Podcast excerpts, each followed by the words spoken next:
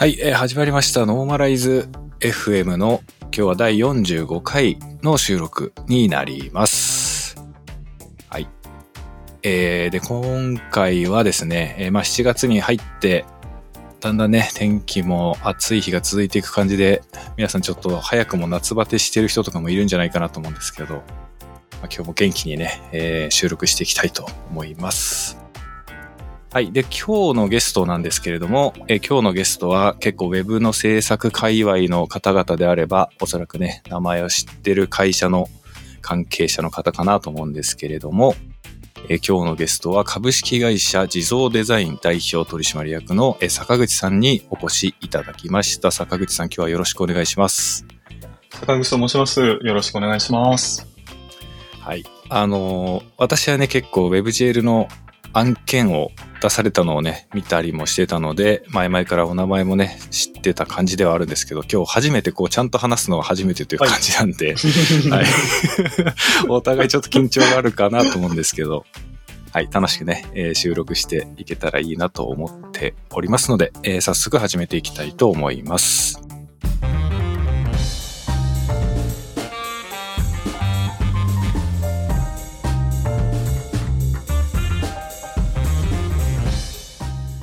はい。では、坂口さん、早速なんですが、ちょっと簡単にまずは自己紹介をお願いできますでしょうか。はい。えっ、と、改めまして、株式会社自動デザインで代表と、あとプログラマーをしております、坂口と申します。えー、自動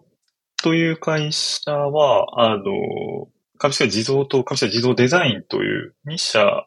体制で、えーできてまして、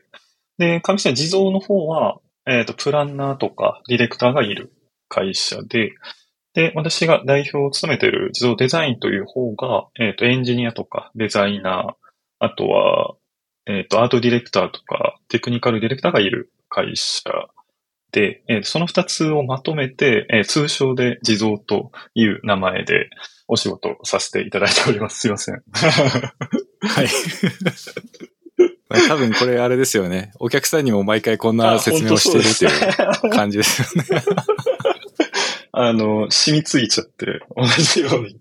テープレコーダーみたいにそうですよねはい喋っちゃってますね。はい。あの、まあ、通称地蔵、まあ、全、チームとしてはなんか一つっていうようなイメージでいい、いい感じなんですかこれって？あ、そうですね。あの、オフィスが、えーっと、大阪と東京と、あと名古屋に WeWork で借りてるんですけど、まあ、特に、あの、会社としては分かれてはいるんですけど、まあ、職種で分かれてるみたいな感じなので、同じフロアで、フリーアドレスで、まあ、会社を普段意識せずにみんな働いてるみたいな、そんな感じですね。うん、なるほど。なんか、面白いですね。その、まあ、いろいろ経理的な問題とかそういうので分けてるっていうだけで、まあ、制作体制的にも、普段のお仕事的にもみんなごちゃ混ぜって感じなんですね。そうですね。あの、まさにそういう経営的な部分で分けるメリットもあるので、分けてる部分もあるんですけど、あの、もともとは、株式会社地蔵から会社自体が始まって、で、えっと、そっちがいわゆる創業者といいますか、えっと、二人の代表で始めたんですけど、で、そっから、あの、全部デザインとか、あの、いわゆるシステム開発っていうのは、あの、外部のパートナーさんにお願いしてたようなんですけど、まあ、自社でもやっていこうっていうことで、えっ、と、自動デザインという会社を立ち上げ、で、当初はデザイナーしかいなくて、自動デザインの方には。で、えー僕とは別にもう一人、自動デザインも二人代表がいて、会社自動の方も二人代表がいるっていう、二社に代表制という、非常に、あの、あんまりない感じなんですけど。うん、珍しいですよね、ちょっと。で、そうですね。で、あの、初めはその自動デザインの方もデザイナーしかいなかったんですけど、えっと、エンジニアを、あの、チームを作りたいってことで、えっと、お呼ばれして僕が入って、で、初めはいわゆる、まあ、社員として入ったんですけど、で、まあ、後に、どれぐらい、2年弱後ぐらいに、えっと、いわゆる役員というか代表になって、今年で多分5年、5年目かな。5年目ぐらいになるっていう感じですね。うーん、なるほど。なんか、そこは何なんですかね。普通に、君なら任せられるからみたいな、そんな感じなんすか、そこは。いや、なんかそういうわけでもないんですけど、もともと、あの、僕が前職でも、まあ、近しい、いわゆるウェブの仕事、ウェブ以外もなんですけど、いや、プログラマー、えー、テクニカルディレクターみたいな形で働いてまして、で、その当初から割とコンタクトがあって、ちょっと、あの、半年に一回ぐらいなんかコミュニケーションするみたいな関係ではあったんですね。この地蔵の代表とか、それ以外に知り合いのメンバーがいたので、で、ちょうど、まあその前の職場を辞めようかなと、転職しようかなって思って時に、まあ自動側からのコンタクトもあったんですけど、まあそれ以外の会社さんからもありがたいことにというか、あの、お誘いをいただいてて、で、3社ぐらいかな、合計でいただくっていう、あの、状況にはなっていて、で、残りの2社は、あの、地蔵よりかは、あの、業界っていうと、あの、知名度もそうですし、やられてることも、あの、規模も含め、あの、高度なことをやられている会社さん。で、で、僕自身が、その時の僕自身が一番すぐにやりたいことはその、もう二つの二社の方にはあったんですけど、多分また、どうでしょうね、3年後4年後ぐらいに、あの、転職したいなってなりそうだなとちょっと思って。なるほど。一方でこの自動デザインの方は、あの、エンジニアというもの自体がまずないので、あの、当時の僕からしたら、本当に、規模であったり、テクニカルなレベルも含め、すごい下がる環境には行くんですけど、まあ、一から組織を作るとか、えー、なんかそういう、それまではやってきたことの、来ていないことにも関われそうだなっていうのがあって、で、まあ、面談のと、面接の時か、もうそういう話をしてたので、なので、そういう流れになったのかなと。なるほど、はい、思ったりはしてますけど。なるほど。なるほどっすね。はい、いや、面白いな。じゃあ、まあなんか、あれですね。まあまさに挑戦できるこう幅が広いというか、やれることの領域が、関われる領域が広そうだなみたいなところもあって、結局地蔵デザインを選択されたみたいなところだ。うん、まあそういう部分もあったっていう感じなんですかね。ねかなりそ、それが大きいというか、あ単純にこう案件とかテクニカルな部分だけで言ったら本当に、本当ゼロから種を植えてみたいなことをしないといけないような、まあ、状況だったのね、当時の地蔵は。なので、まあそれも含め楽しめそうだなというのが一番の多分モチベーションでしたね。なるほど。じゃあ結構あれなんですね。制作チームの立ち上げに近いようなところからやってきたみたいなイメージなんですか？そうすると。うん、そうですね。特に、あの、エンジニアという職種の人間がその当時いなかったので、会社に。だから、まあ、彼らが働く環境もそうだし、なんか言語もあの、外パートナーの方にもちろんお願いして案件としてはやってるんですけど、まあなんかこう、社内で案件上で話す言葉とか、まあそういうのは、うん、やっぱり全然データの扱い方とか含め、まあお作法というか文化がないので、まあそういうとこからでしたね。はい。うん、なるほど。それ、すごいですね。なんかそんな感じのイメージ全くないけど、なるほど。まあ、当然、最初はもちろんね、どんな組織でも最初はあるはずなんで、言われてみりゃまあそうなのかなと思うけど、すごいですね。じゃあ結構坂口さんはもう、フル株というか本当に立ち上げメンバーみたいな感じではあるんですね、えー、そういう意味では。うん、そうですね。あの、地蔵、株式会株式会地蔵から、えー、含め、地蔵が今13期目で、で、地蔵デザインは多分そのえー、3年後ぐらいに多分できてるので、まあ10年目ぐらいな感じなんですけど、で、僕が、この、そうですね。まあでも言って地蔵というところに入って、まあ、6年とか7年ぐらいなので、まあ、僕より全然古いメンバーはいますけど、まあまあ、気がつけば古い、古株にはなってるかなって感じですね。なるほど。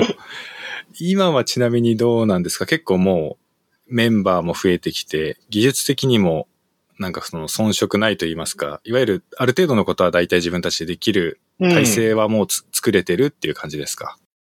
そうですね。あの、前職でも、実はその組織、組織とチームリーダーと、あとはまあ、いわゆるリードエンジニアというか、っていう立ち位置と、あとはまあ、お客さんのところに行って、あの、まあ、テクニカルな要件を詰めるとかっていうような、まあ、TD 的な要素も含め、一応なんか全部をやらせてもらえてて、で僕自身はすごい楽しいし、刺激ばっかりで、成長も多分すごいできたんですけど、結局なんか全部を僕がやってるので、僕の限界がチームとか会社の限界みたいな感じになるなっていうジレンマに陥ってしまって、まあそれは多分なんかチームのチームビルディングが多分良くなかったんだとは思うんですけど、で、自動に来た時は、そうじゃない形のチームにしたいなっていうのが、もともとあって、なので僕ができないことをできる人がいっぱいいるみたいな状態っていうんですかね。で、その思想で一応始めてはいて、で、今は、あの、本当にそういう状態にはありがたいことにというか、なっていて、まあ、じえー、エンジニア、デザイナー、まあ、ディレクターももちろんそうなんですけど、はい。なので、あの、どこで何をやってるかわからんけど、なんかいい案件やってるとか、なんかそういう状態が。なんかいろいろ課題が案件上で生まれたけど、あ、なんかこう、そのチームメンバーで解決して落とし込むとかっていうのを後で聞くとか、なんかそういう、あ、そんなことあったんや、みたいな こともあったり なるほど。しますね。はい。ああ、なるほど。結構どうなんですか？ご自身も、その、自分が担当しているところに入っていって実際に一緒に作ったりみたいなこともあるんですか？今でも。あ、そうですね。なんとなく、まあ、入った時はエンジニアいない状況なので、全部、それこそやって、マネジメントしてっていう状態だったんですけど、本当に最初、開始のメンバーがエンジニアで言うとすごく運が良かったというか、えっと、僕が入ってすぐにほ、ほぼ僕と同い年ぐらいの、まあ、そうですね、ベテランのエンジニアで、が入ってくれて、で、僕も彼ももともとフラッシュをやってたので、まあ、なんかわかるっていうか、あの、どういうものを作るかもわかるし、なんかどういうあの、年も一緒なので、大体。だからどういう働き方をしてきたかもわかるっていうか、だから、あの、はい。まあ、出会ってすぐではあったんですけど、あの、どんだけアクセル踏んでもいい相手かっていうのはなんか分かってるっていうか、うん、もうこれから振っても絶対大丈夫だろうみたいな。はい。で、その2回3ヶ月後ぐらいに、あの、今は、あの、そこから独立したんですけど、えっと、フランス人のエンジニアがいて、で、今現、ウツボという会社を、えー、作って、で、あの、双方山の方でも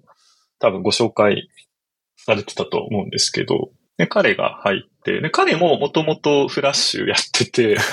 で、あの、ウェブ勉強せなな、みたいな感じでうちに来たみたいなああ、そういう感じなんだ。なるほど。だっで、なんで、僕が入って、まあ3ヶ月以内ぐらいに、えー、っと、フラッシュのエンジニアのメンバーは、まあ僕の7、8個下なんですけど、まあそれぐらいのメンツが一旦揃って、うんうんうん、で、まあフロントはまあまず間違いなくできて、で、僕はバックエンド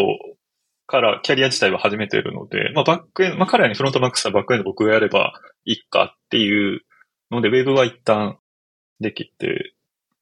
で、割とインスタレーションだったり体験系のコンテンツも、えっ、と、僕とか、そうですね、僕と同い年ぐらいのメンバーをずっとやってきてるから、まあその辺もできるかっていう状況を割と初めて3ヶ月ぐらいで作ることが できたので。なるほど。まあそれはもうラッキー、ラッキーとしか言いようがない感じです、ね、なるほど、はい、じゃあ、じゃあその瞬間になんか、その偶然が重なっ、あの、なんか 3D のバリバリのウェブサイトとか一時期公開されてたと思うんですけど、あの、はい。なんかすごいもう最初から 3D で、こう、ちょっとデフォルメされたキャラクターがいっぱい出てくるようなやつがはいはいはい前あったと思うんですけど、はい。あれ見たときに、なんかすごい技術もう積み上げてきてる系の会社なのかなって私初見で見たとき思ったんですけど、実際には結構短期間にガガガってこう積み上げ、一瞬で積み上がったみたいな瞬間があれだったんですね、そうすると。あ、えっ、と、そうですねす。あの、あれを作り出したのは、多分、えっと、僕が入ってもう3年、4年後ぐらいなので、そこからまたいろんなメンバーが、そうなんですよね、入ってきて、で、もう一人入ったのが、えっと、レノ・ロリンジャーという、あの、多分 WebGL をされてる方であれば結構、あの、名前として知ってる方も多いかもなんですけど、えっ、と、そのメンバーと、えーさっきのフランチのエンジニアの、えっ、と、ルカム・ジョスランという二人なんですが、が、あの、ウツボというのを立ち上げたんですけど、そのレノード・レンジャーが入ってきて、で、えー、どれぐらいかなまあ、半年後ぐらいですかね。まあ、あの、自動という会社はすごいいいものが作れているけど、まだ世界はそんなに自動のこと知らないから、えっ、と、自動のことをなんか世界に伝えれるようなことをしたいと言ってくれて、で、あなんか英語サイトのようなものを、じゃあ作るのはいいんじゃないかっていうふうになり、で、それで賞を取るためのなんかコンテンツを作りたいってなって、その二人中心にあれをアウトプットして、っていうのが、えー、そうです。今から多分3年かぐらい前だと思うんですけど、で、ありがたいことに賞をいただいたり、あの、話題にしていただいて、で、なんじゃこのサイトはみたいに多分思っていただいた方もいたのかなという感じですね。いや、あれ結構びっくりしましたよ、私見たときは。はい。突然なんか出てきた感じがしたから。そうですよね。で、あれの、彼が、彼自身があの、ポートフォリオサイトを WebGL で作っていて、まあ、それ自体も、えーっと、アワーズとか、CSS アワードとかで賞を取っていって、まあ、それも、あの、いわゆる WebGL のサイトだったんですけど、その辺から多分、あの、Web における、特に WebGL ですかね。において、なんかちょっと自動という名前が、を知ってくれた方が結構いたのかなといううん印象ですね。うんそうですね。なんか少なくとも私もその一人っていうか、多分あれがなかったら全然接点がなかった可能性もあったなと思うんですけど、うん、確かに。はい。うん、なんか本当にびっくり、本当にびっくりしたんですよね。で、なんかこう、結構なんだろう、その、あの、個人のポートフォリオサイトも、まあ、あの時のグローバルサイトもそうかもしれないんですけど、結構日本語の使い方が日本人的じゃないといううか、ん。はい。あの、海外の日本好きな人が作ったのかなって見えるような演出が結構多くて、なんかすごい不思議な感じがしたんですよね。日本の会社なのに、はいなんかに、日本をどっちかというとリスペクトしてる海外の人っぽい感じの絵作りだなと思ってたから、ですねなんかすごいインパクトが強かったんですよね、私の印象としては。うんうんうんあの、弊社自身に、まあ、その当時が特になんですけど、ちょっとコロナの影響で減ってはしまったんですけど、結構外国籍のメンバーが、あの、多く在籍していて、で、案件自体も結構海外のクライアントさんとお仕事するってことも結構あって、で、その外国籍のメンバー、いろいろ、ほんとスペインとか台湾、フランス、ベルギー、ドイツ、シンガポールとか、まあそういう国の方々と、えーっと、一緒になって働くんですけど、やっぱり、彼は基本的にやっぱり日本が好きで、好きだからやっぱり日本に来てくれていて、で、まあ正直日本で働いてるぐらいなので、なんて言うんでしょうね。もう、どの会社とも働けるというか、あの、技術的な部分はさておきですけど、なんかその辺のメンタリティはすごく強いし、あと一番はやっぱ彼らと話してたら、その、やっぱりこう情報を得てるソースが全然違うというか、やっぱり僕らは言って日本語ベース、もしくは日本語を訳されたものベースで見てるんですけど、やっぱ彼らが引っ張ってくる、なんかあの、アイデアブレスのリファレンスとか、もうわけわかんないとこからなんか、取ってきて、何そのサイトみたいなことになることとか、何その映像みたいになることが結構あっでうんうんで、なんか、本当に刺激が多くって、で、そんな彼らと日本の話をしてるときに、やっぱりそういうイメージと、で、実際彼らは、ステレオタイプ的な日本のイメージと実際住んでいるので、まあ、そこをなんかうまくリリミミックスさせたような世界観を、まあ、あれで表現してくれた感じですね。うーん、なるほどな。なんかその、どういうあれなんですか？その、意図的に海外の方々を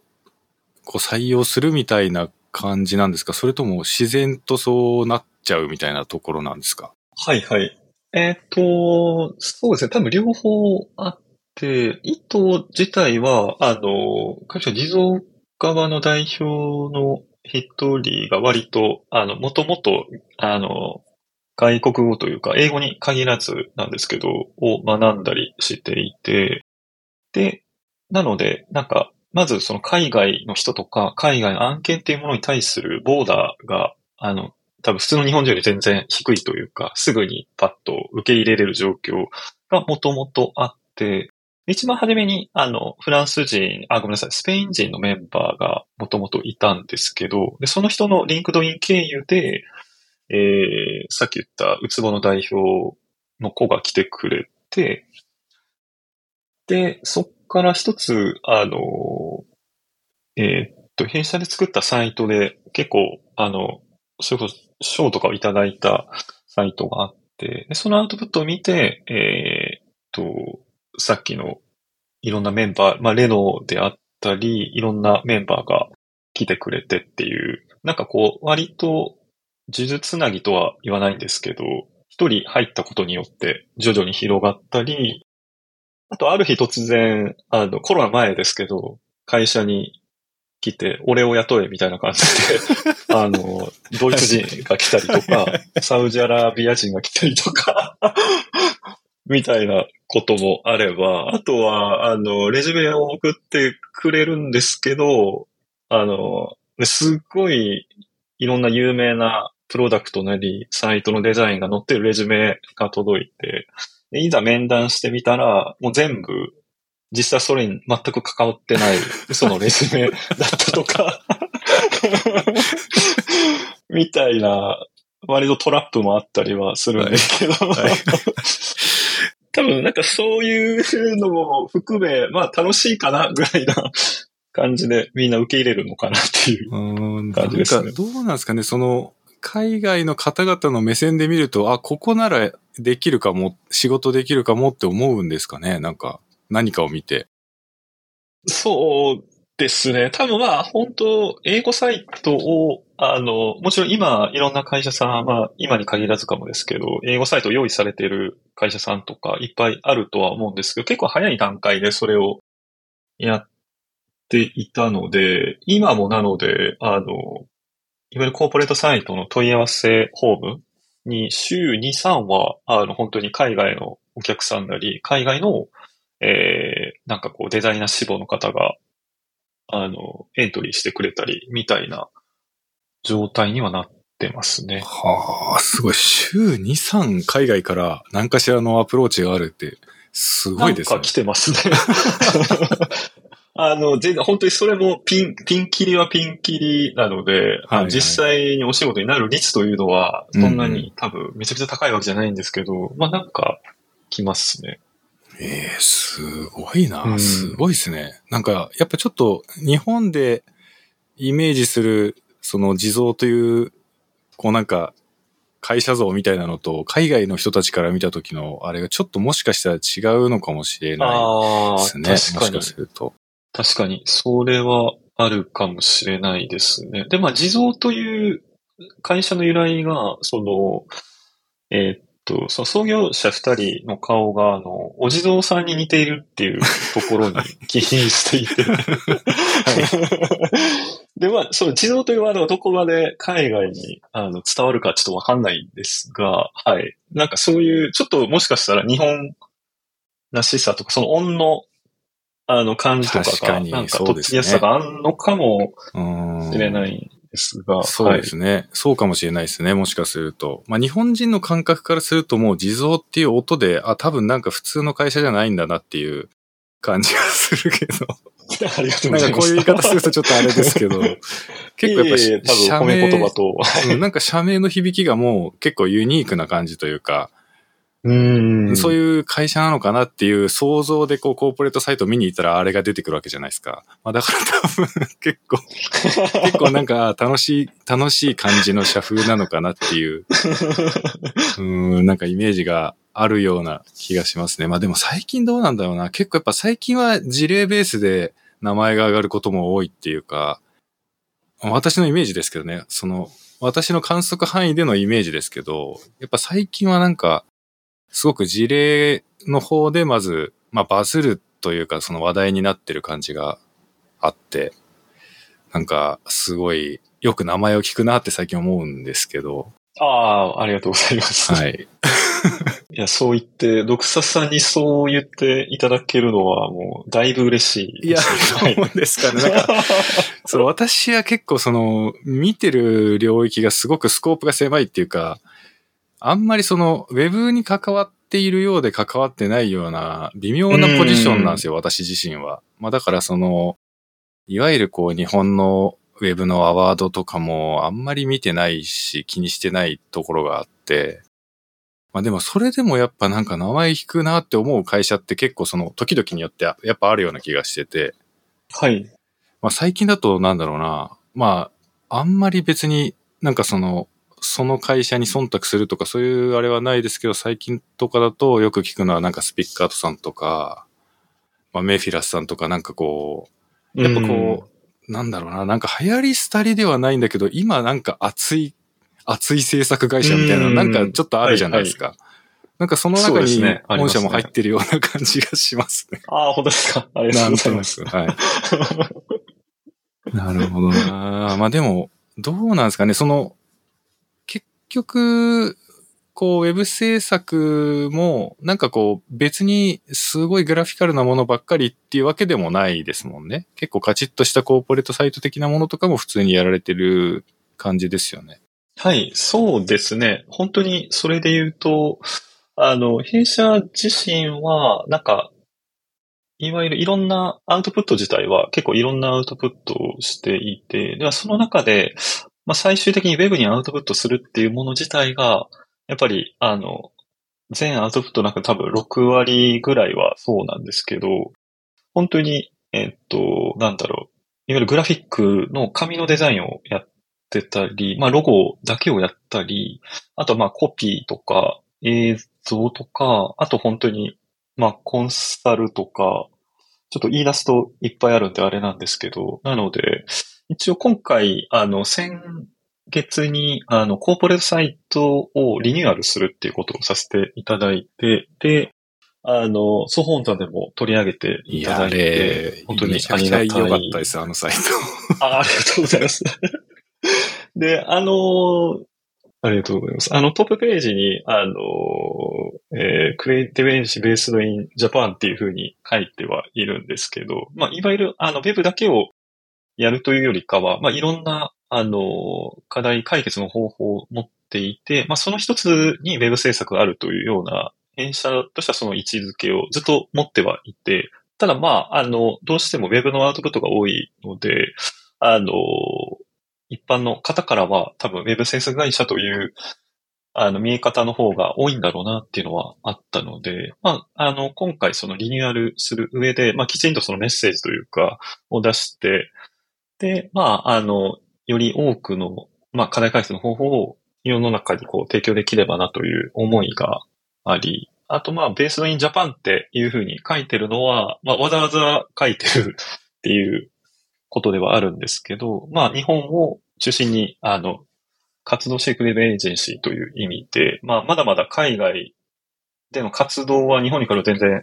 量としては少ないんですけど、まあ、そこもやっているという意味もあそこには込めていて、なんかそういう意味でのリニューアルをしたという。はい。あのリニューアル後のやつは本当になんか、なんかどこ見ても面白くなってるじゃないですか、あのサイト。ありがとうございます。どこ見ても面白くなってて。どのページ開いても面白くなってて、もう、最高にいいなと思いましたけどね。あの、寿司が飛んでるとか。た多分、あの、本当に、あの、いろんな、ほぼでありがたいことに、あの、リアクションいただいたり、感想いただいたりうん。してるんですけど、本当にあの、ウェブ総本山で、ドクサスさんが書いていただいているのが、一番、あの、褒めていただいて、一番その、ウェブとしての 良さだったり、ポイントっていうのを、あの、我々が、あの、意図して考えた分を全部拾っていただいてたので、本当にプロジェクトメンバーは全員むちゃくちゃ喜んで、よかはいおりました。こんなに気づいてくれるのは本当に嬉しいなっていう、はい、感いや、じです。本当なんか、ちょっと急になんか真面目なこと言っちゃうんですけど、あの、トップページの、あの、レスポンシブ対応の凄さっていうんですかね。あれは本当にビビりましたね。あの、ビビり散らかしました、あれは見たときに。あれ多分多分見た目ほど簡単じゃないっていうか、ああ、見た目ほど簡単じゃないと思うんですよ。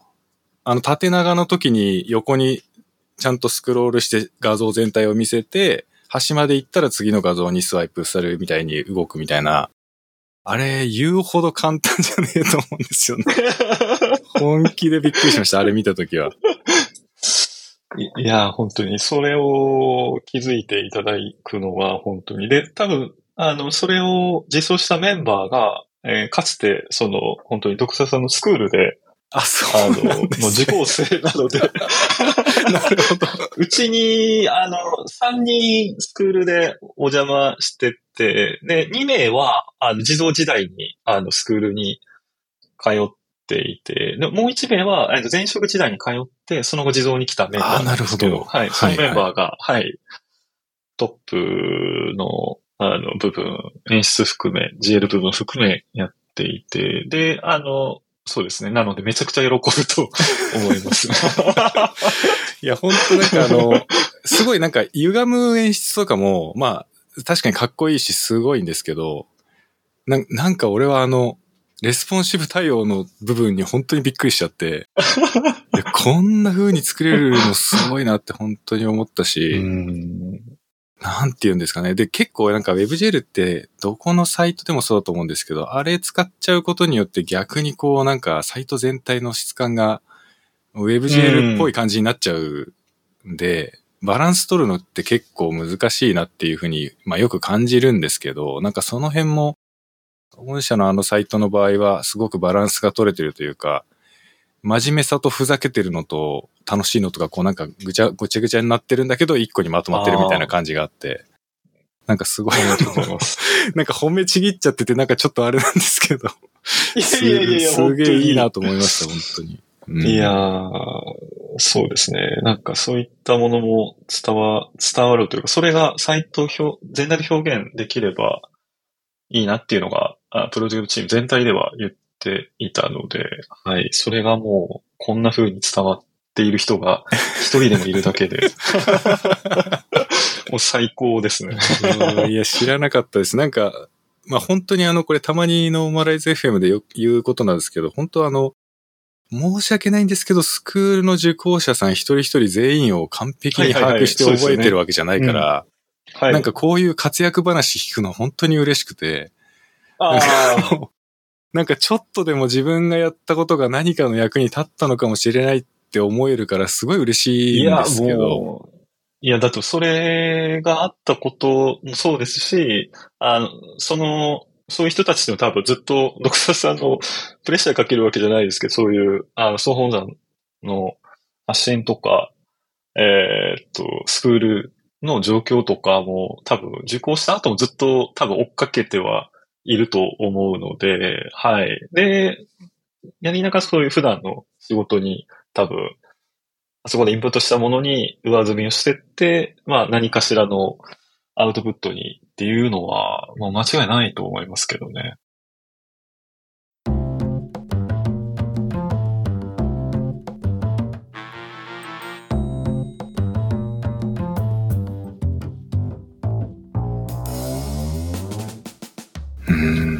いいや、嬉しいななんか、そうなんですね。なんか3人もいるって言われるとちょっと意外な感じもするけど。いや、なんか、不思議な感じがします。なんか私はどうしても、なんていうんですかね。自分に自信がないというか、その、もちろん一生懸命スクールはやってはいるんですけど、なんか、どれぐらいみんなのためになったかって、こう、定量的に測れない部分があって、なんか、こう、こうなってればうまくいったっていうのが自分ではわかんないっていうか観測のしようがないから、うんこういう話を聞くことによってせめて少しでもなんかこう、報われた感じがします。いやいや、もう、それは、あの、気持ちは非常にわかる部分はあって、僕も、あの、実装に入った時やっぱり、あの、エンジニア自体も少ないですし、すべてを、案件とか現場自体もどの現場でも引っ張るっていうことをしてはいたんですけど、あの、やっぱりありがたいこといろんなメンバーが入って、まあ僕にできないことをたくさんできる人がいっぱい出て、で、それがそれぞれで、あの、活躍していってくれてるので、そうなんですよね。なんか、ふとこう、もうなんかやることここで、この地蔵で僕がやることあるのかなって思うぐらいみんな、あの、本当にやってくれるので、あの、本当に、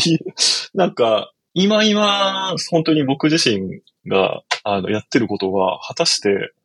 みんなにとってなんかプラスなことをしてんのかなっていうのは、割と思うことは何度もありますね。だから、そういう、すごい強いアウトプットが出るたびに僕も嬉しい気持ちには なったりはするんですけど、はい。いや、そうですよね。なんかやっぱそういうところはちょっと、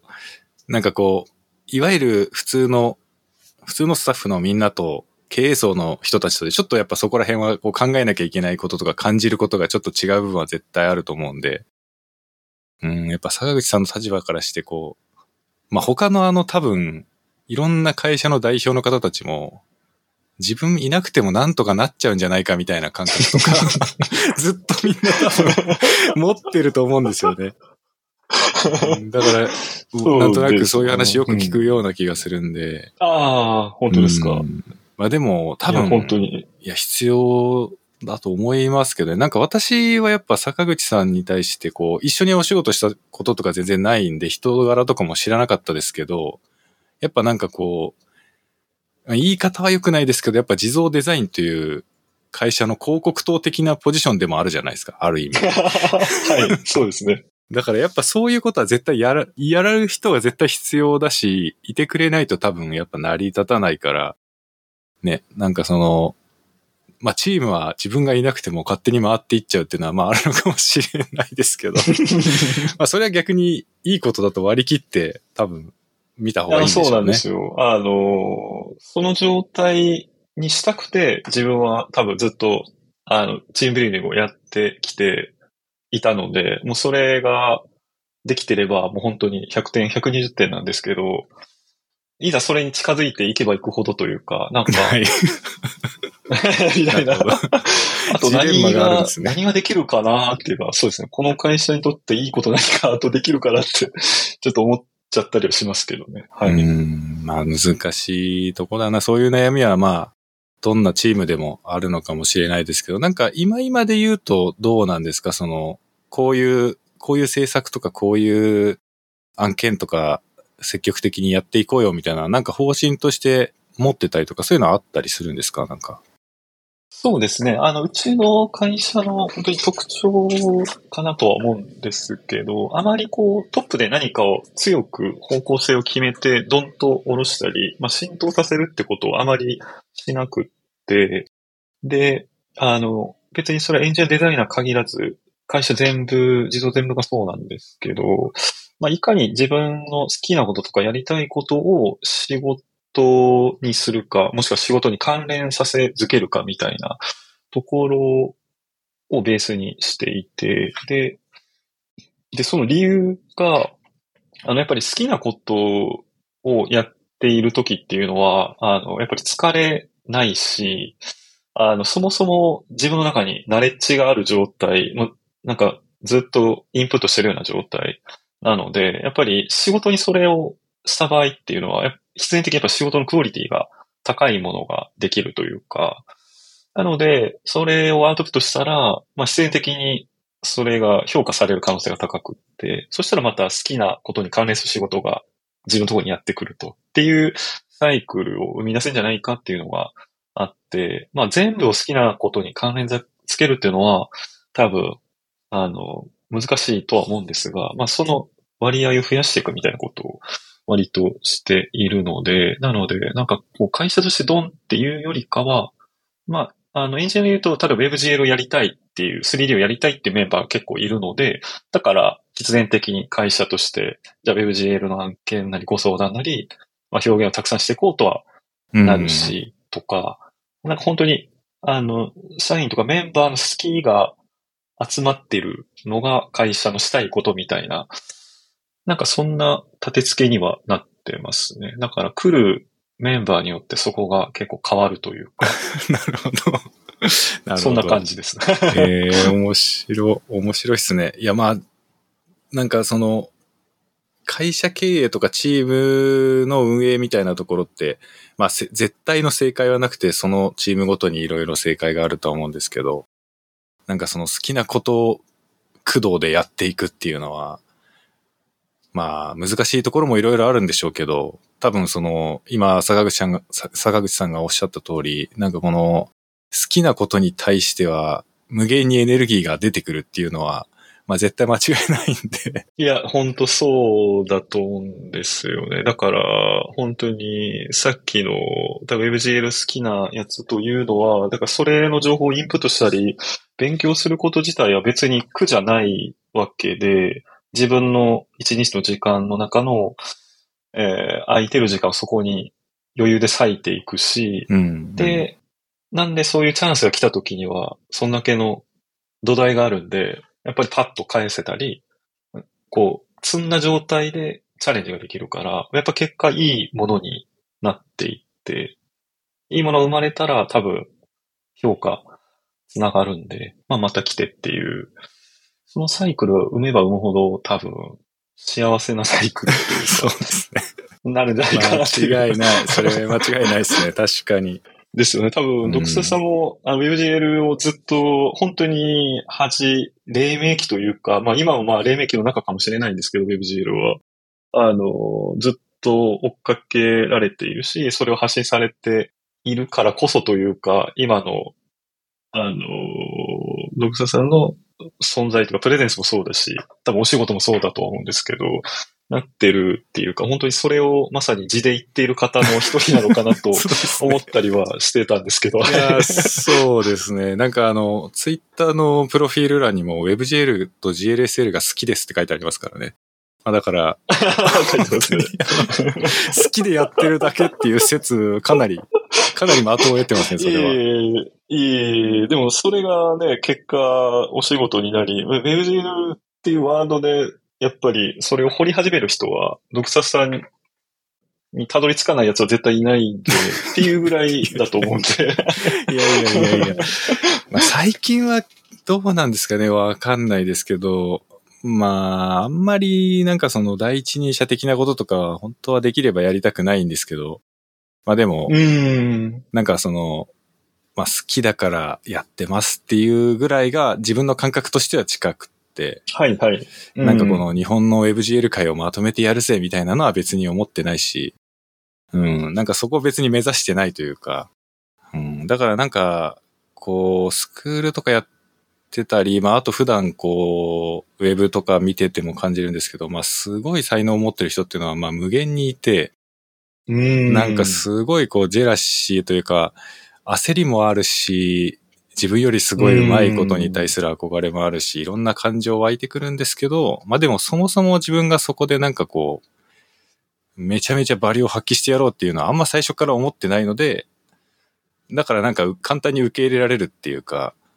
変にこう、ネガティブな感情は抱かずに、まあみんなのことを見れるっていうのは多分あると思うんですよね。まあだから本当に好きでやってますっていうのが一番表現としては近くって はい、なんか WebGL で頑張っていくぞみたいなのはあんまり思ってはいないんですけどね。うん、まあでも、どうなんだろうな。なんか最近は結構 WebGL もこなれてきて、いよいよこうなんか動かないってことはほぼないっていう状況になってきて、やっぱ事例もどんどん増えてるというか、そうですね。うんなんかいちいち WebGL 使ってるって言わなくなってきてるんですよ、もう最近は。確かに。うんうんだからなんか、ちょっと、まあ5年ぐらい前とかだと、結構その、ツイッター上で探すの、もう、もう WebGL っていうハッシュタグとかが大体ついてて、こんなことやってるぜ、みたいな感じのツイートが多かったと思うんですけど、最近はわざわざつけないですもんね。なんか、普通に、普通に公開されてて、開けてみたらバリバリのシェーダーゲーでしたみたいなこととか普通にあるから、うんうんうん。そうですね。うん。だから多分、本当今が、あの、その黎明期が終わって、普通に使われ始めてるっていうのが、そういう時代なのかなと思うんですけどね。うん。確かに。うんまあでもそれでも10年以上かかってますからね。本当に。うん、でも、そうですよね。やっぱり10年あれば、やっぱりハードウェアの進化も華々しいし、まあブラウザ側のもそうですけど、で、その分、その間にこう、使う人がやっぱり増えたというか、10年あれば、やっぱり増えたっていうのもあって、やっぱそれぐらいかかてしまうものなのかかかっもしれないてですしね。まうのかもしれないですけどね。うなんか、んなんか私のスクールとかもう多分延べ人数で言ったら500人とか多分いると思うんですけど、すごい。参加してる人たちが。はい。だからその中の全員がとは思わないんですけど、500人いたら多少多分やっぱ、まあ御社の場合もまさにそうだったんですけど、多少なんか、ちょっと 日本の WebGL 界にちょっと貢献したかなって思いたいですけどね。いやいやいや、もう。いやいやいやいや、絶対に、絶対にしてると思います。多分だからやっぱちょっとずつですけど、そういうなんかこう草の根活動的なことがやっぱ少しずつ積み上がっていって社会が変わっていくのかもしれないですよね。そうですね。で、絶対にそういう人っていうのは、なんか、信頼されるというか、あのそういうことずっとやられてきたし、あの好きっていうことが伝われば伝わるほど、なんていうか、信頼を得るというか、だからどうしてもそういう、そこに集まる人とか、その人たちの活動も絶対ドライブがかかると思うんで、より加速していって今に至ってんじゃないかなって気がしますね。うん。だから、フラッシュ、フルフラッシュのサイトの時のようなデザインが、本当にこの、特に3、4年、すごい増えたなという印象があって、な WebGL で作られる、まあ、もちろんハイブリッドになってはいるんですけど、フルフラッシュの時に比べると、でもなんか本当に、それっぽいデザインっていうのがすごい はい。増えて、なんか一瞬懐かしい気分に うんなるっていうか確かに、なんかそうかもしれないですね。作ってたなーみたいな。はい。確かに。なんかもう、ちょっとしたゲームじゃんみたいなやつとかもありますからね。最近だと。うんいや、そうですね。はい、本当に。確かにななんか私はそのフラッシュ全盛期のフラッシュの現場にいたわけではないんでわかんないんですけど、その、アウトプットされてきたものだけをまあ見てた側ではありますけど、やっぱこう、もうノーマライズ FM のゲスト、大体みんなフラッシュから始まってる人ばっかりだから、ああ、そうですよね。本当に多いですよね。みんなすごいなんかもうその当時のことを話すときはなんかもうすげえ、すごいいい感じの時代だったよみたいなテンションで話をされる方が多い。いやーあれもねですよねなんかそうなんですよね。なんか特に今、うちにも20代のエンジニアもいるんですけど、と、まあ僕とか同世代のメンバーで話してフラッシュの話になった時に、やっぱりフラッシャーでそのフラッシュの時代を話すやつってすごいいい時代という感じで喋るので、なんか、やっぱ20代のエンジニアからしたら、もうなんか、フラッシュの時代もそうだし、ウェブ自体もまだ今より黎明期だったので、本当になんか無茶苦茶なエピソードがいっぱいあったっていうか、そうですね。そうでますだね。本当にカオスだらけだって、で、いろいろフレームワークもでき、働きかい、働き方改革も生まれ、やっぱこう整理整頓された世代が多分20代なのかもしれなくって、だからもうそんな無茶苦茶な話も生まれないから、なんなんかちょっと羨ましいみたいなことも言われたり しますね。なんかその時代の話、そんなこともう起きないからみたいな。うん確かにまあでもあんまりよ、良くはないけどなっていう感じ。うんまあまあ そう。ですけどねまあ両、両極端あありますからね。そのなんか、前めちゃくちゃ楽しくて何でもかましてやるぜみたいな良さもあれば、まあ、はいかましちゃっててダメじゃんっていうのもあると思うんで。ど っそうそうそう。本当ちもどっちですけどね。まあやっぱ今、どっちもどっちですね。今の時代だとやっぱりなんか、まあ WebGL だけではないんで、やりようはね、いろいろあるとは思うんですけど、やっぱ尖ったものとか作るときは、やっぱ楽しいっていうか、ね、なんかワクワクしますよね。やっぱ面白い気持ちになるっていうか。そうですね。本当に時間を、うん、それこそ本当に忘れるとか永遠に溶かすじゃないですけど、みたいなことになると、やっぱクリエーションは一番楽しい状態に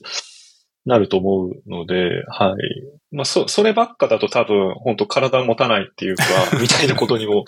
多分なるとは思うんですが、はい。やっぱそういう時間はないと、っていう気はしますね。うーん。だからやっぱなんか御社の中では結構皆さんそこをやっぱ大事にしてるというか、みんな好きなものをこうす、に突っ込んでいくマインドで多分お仕事されてると思うんで、なんかその勢いみたいなのはやっぱり事例とか見てても感じるような気があ、しますね。本当ですか？この間のリニューアルされたあの、御社のサイトもそうですけど、なんて言うんだろう、なんか感情が見え隠れする感じしませんか？なんなんかまあ、その中の人にこんなこと聞いてもちょっとあれなんですけど、なんか感情がこう見える気持ちとか。が見えるって言ったらいいんですかね。なんかそういう感じが、まあそれが必要ないサイトっていうのもあると思うんですけど、その、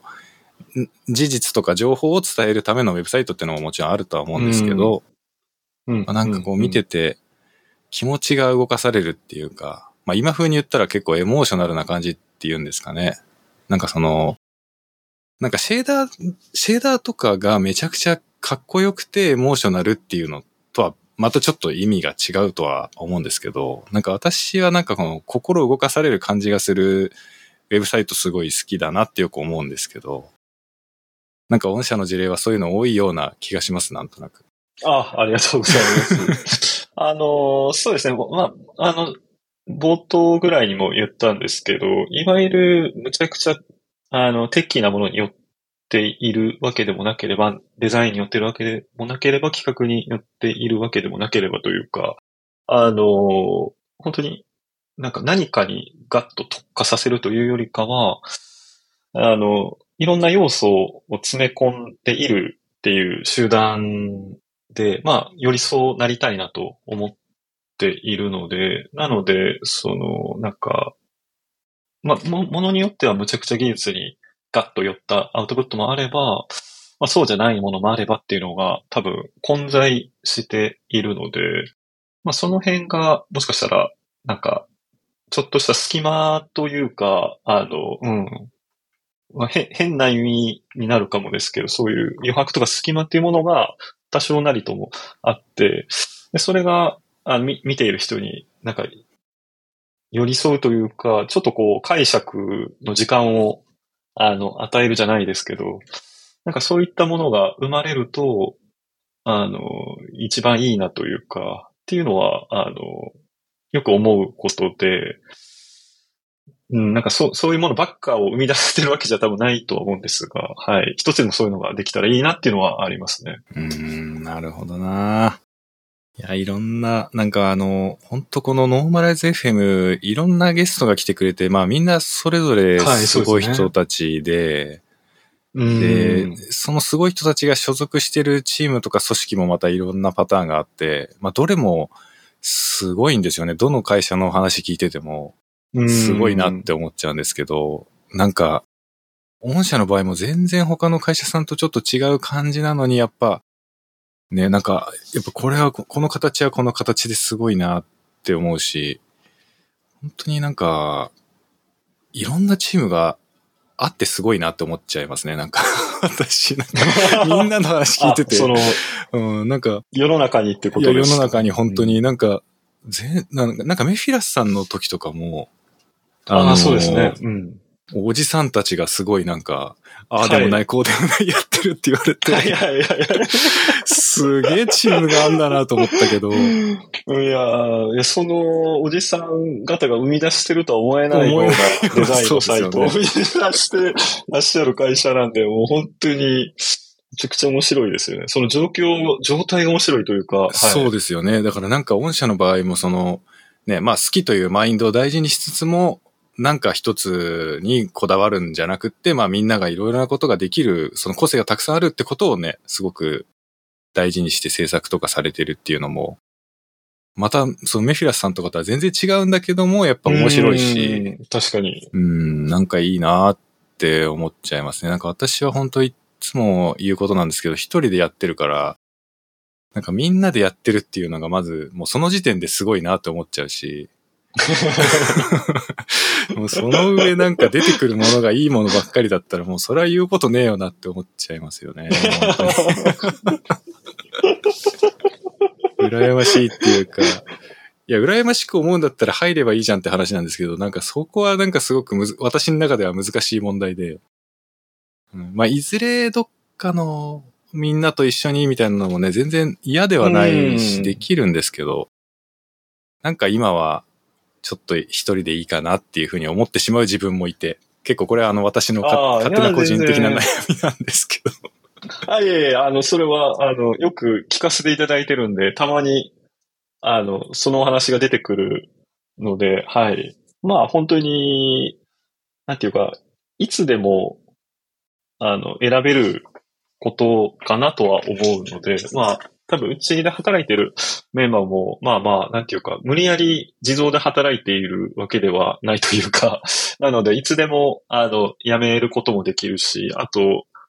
変な話なんですけど、うちの場合、辞めて戻ってきてるメンバーも結構多くて、で、最高で多分、一回うちを辞めて A という会社に行って、で、そこから A を辞めて B、あ、地蔵に戻って、でもう一度 A という会社に戻って、その後また地蔵に戻ってきたっていう人が いて。なんか中毒性があるんじゃないですか、はい、その前例が。ちょっとねな、なぜそんな流れになったのか経緯まではちゃんと聞いてないんですけど、なのでその前例があるので、うちは多分2回までは最低戻れるっていうふうに全員多分認識してんじゃないかなと。なんかちょっといいですね。なんか、その、実家に帰ってきたみたいな感じですよね。いや、本当そうですね。一回、一回ちょっと都会に一人暮らしで出て行ったけど、やっぱり実家がいいわっつって戻ってきたみたいな感じそ。それいいですね。なんかそういう、うん、戻れる。でもそこ結構大事かもしれないな。なんか私の今までの転職してきた経験だとやっぱなんか、もう一回戻りたいなって感じることあんまりないし、思ったとしてもなんか周り絶対嫌な気持ちになるかなと思って遠慮しちゃうような感感情が働きますけど、それがあんまりないってことですもんね、おっしゃる場合は。多分。そうですね。あの、いわゆる本当になんか全員ワンチームだぜみたいな会社ではないので、あ本当いい距離感で各々が存在してるというか、あの、決して全く、あの、社員同士興味がないみたいなわけじゃもちろんないし、あの、社内のイベントがあればみんな集まって飲んだり食べたりっていうことをやったり、まあプライベートでなんか遊びに行ったりしてるメンバーもいたりはするんですけど、まあ、うん、まあ程よい距離感でみんな働いているので、うん、なので、もし仮に戻ってくるっていう人がいても、普通に自然と受け入れるというか、まあもちろん喜んで受け入れるっていう感じじゃないかなと思いますけど、ね、いや、めちゃくちゃなんかいいな。あの、ウェブサイト見てると結構旅行の写真とか、その社員旅行的なものの写真とかもよく見かけるし、まあインスタグラムとか見てても、なんかこう、すげえ仲いい人たちなんだろうなっていう、私の中ではそういう感覚があったんですけど、まあでもそこはなんか、あれなんですね。まあ、距離、近すぎず遠すぎずぐらいのちょうどいい感じなんですね、そこは。はい、多分そうだと思いますね。あの、まあ、変な話、今、自動自動デザイン全体で50人ぐらいなんですけど、で、まあ、50人もいれば、なんか、会う人会わない人って絶対うんまあそういですねる。と思うし、まあ、人じゃなくてそういう、なんかノリが合わない、まあ、全体で生まれるノリが合わないとか、なんかそういうことも全然あるとは思うんで、なんかそ、そういう時に、わざわざ一緒に、それだったらね、あの、50人もいれば、あの、一緒に仕事しない状況も作ることはできるので、なんか、そういうので会社を辞めるとか、あの、なんか会社が嫌になるっていうことは、まあ、できたらない方がいいなというか、いうのが、まあ、全体的に多分そういう感覚は伝わってんじゃないかなと思うんですけど、はい。なので、でもそういうのに苦しんでしまわないようにはできてんじゃないかなとは思いますね。うん、いや、なんかすごい聞けば聞くほど、なんかめちゃくちゃいいなって思ってきちゃいましたね、なんか。すげえなんか入りたい感じになってきちゃいますね、これ。あ、本当ですか？むちゃくちゃ、それはもう、すぐに言っていただいたら。そうですね、なんか、いや、あの、いや、本当私、あの、人付き合い嫌いではないんですけど、嫌いではないんですよ。嫌いではないんですけど、選べるなら一人を選んじゃうから、本当にね、なんか、その距離感難しいっていうか、できるんですよ。できるんですけど、それはあの無理してやってるってことじゃないですか。できるっていうだけで。はいはい。うんすごくわかりまうんす。だからなんかはいその自然な距離感でいられる組織とかチームってすごいなんかいいなーって思っちゃいますね。うん。なんかうんそういう、そういうところってなんかこう、うまく機能させるために、例えば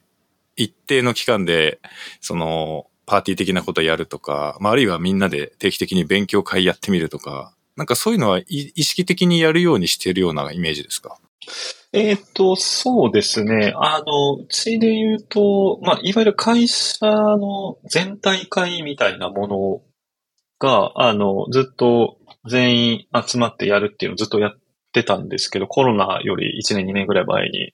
である、えっ、と、社員のメンバーの子が、なんか結構それがマンネリ化してて、まあ、話す人が一方的に話して、で、聞く人で終わりみたいな風になってるのが、ちょっと、なんか、なんか変えれないかなっていうことをなんか提案してくれて、で、結果的にそれいろんな形を変えて、あの、フェス形式でその会議をや、全体会議をやってみてはどうかっていう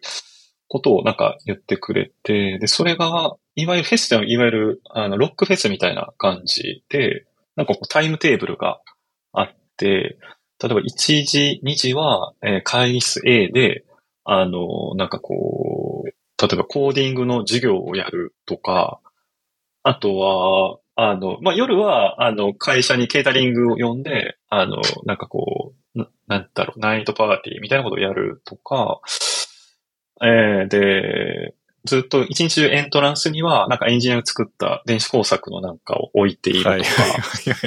なるほど。とか、あと、ななんあとは一個面白かったのは、やっぱ案件をやってると、すごい、やっぱり炎上してしまう案件っていうのが。あの、そんなにうちは多くはないんですが、まあ、ずっと働いてきてると、そういう経験持ったメンバーって結構多いので、えーそれをなんかみんな持ち寄って話し合うっていう、あなんか炎上キャンプファイヤーっていう企画を立ててくれた人がいて、みんななんか炎上したあエピソードを持ち寄ってみんなで喋るみたいなことをやったりとかっていうのをなんかタイムテーブルにこう、2日間こう、なんか書いて、で、えーで社員はその好きなそのアクトって呼んでるんですが、えーに参加すればいいみたいな。だから参加しても参加しなくてもいいっていう風にしていて、なので、はい。だからそういうノリが、ノリとか興味がないなって人は一つも参加しなくてもいいし、うんうんうん。なんか興味があるなっていうのだけ聞きに行けばいいみたいな、そういう会にしていて、で、その参加しても参加しなくてもいいっていうのは結構、うちのそういうイベントだったり、うん、なんかいろんなことに結構、元となっていたりはしますね。だから、まあその選択を委ねているというか、ところがありますね。となると、まあ、まあ、必然的に、そうですね、ストレスがおそらく少なくはそうですよね。きっとなるんだろうなと、うんはい。いや、多分その参加自由はやりたいなと思っててもなかなかやれない最後の枷っていうか、うん。いろんなところで多分そういうことってアイデア自体は出てくると思うんですけど、実際やってみるかっていうところで決断できないことが多いと思うんですけど、実際できてるっていうのがすごいですね。そうだ、ほんとちっちゃいことでも割と参加不参加自由で、まあどうしてもこれは絶対聞いてほしいとか、まあまあそういうことも絶対あるんで、それはまあ全員参加っていうふうにまあするんですが、圧倒的にその率は少なくて、大体は参加不参加自由っていう いやー、いいな感じですね。なんかほんと聞けば聞くほどめちゃくちゃいいな。なんかそういう感じ。ありがとうございます。うんまあでも、どうなんですかね。なんか現代的というとちょっとあれなんですけど、やっぱ今はやっぱそういう感じの方が心地よくみんな過ごせるっていうのはあるのかもしれないですよね。うーん、そうですね。まあ、なんか、うちに来てくれる、あの、エントリーというか採用とか来てくれる方は、まあ僕自身もそうなんですけど、あの、前職ではもうバリバリハードワークしまくってた会社、まあそこを経験したことがあるメンバーが来てるケースは結構多くて、だから、なんか、そ、そこで一旦やりきったり、まあ、若干そこで疲れたなっていう 人が、むちゃくちゃ戦闘能力を上げて、うちに来てくれるみたいなパターンが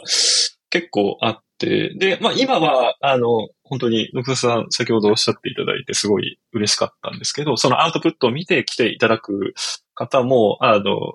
もちろんいらっしゃるんですけど、やっぱり今より前は、どっちかというとやっぱり、なんかそのサイトのが醸し出す雰囲気とか、まあそういう働きやすい制度とかカルチャーとかっていうところに多分目を向けてくれて来られる方が多くって、で、まあこっからは、まあより、まあそれプラスアウトプットとかで引っ張って、あの、来てくれる方が増えるようによりしたいなというのもあって、まあリニューアルではその辺を意識した、あの、コンセプトでこう作っていったところがありますね。うんいや、それ多分すごく表、表現できてるというか、うん。あの、あのリニューアル後のイメージは確かにそういう感覚抱く部分ありますね、見てると。うん。だからすごい成功してるんじゃないですかね。うんリニューアルが めちゃくちゃ成功してるような気がしますけどね。あ、本当ですか。いやー、それはもう、むちゃくちゃ嬉しいですし、その成功をどんどん発信していかないといけない そうね。ですね。もうだって坂口さんみんな拾ってましたもんね。なんかその、リアクションをしてくれた人たちのやつを。ああ、そうですね。はい。もう、それは、ちょっとでも触れてくれた方は、いやー、わかります。な何かねあのうんわかります。お返しはいしたいなっていう、お返しっていうか、はい。で私も結構あ、りがとうっていうのね。総本山の話してくれてる人とかいたらもう気になってしょうがないっていうのはあるし、ちょっとしたことでも、まあ特にあれかな、ノーマライズ FM がそうかもしれないですね。ほんとちょっとしたことでもいいから、もう言及してくれてるだけでありがとうみたいな 気持ちいやー、そうですよね。なんか、ありますね。その、自分の時間を使ってね、なんか、そのことを言ってくれてるっていうだけで、めちゃくちゃありがたい話ですよね。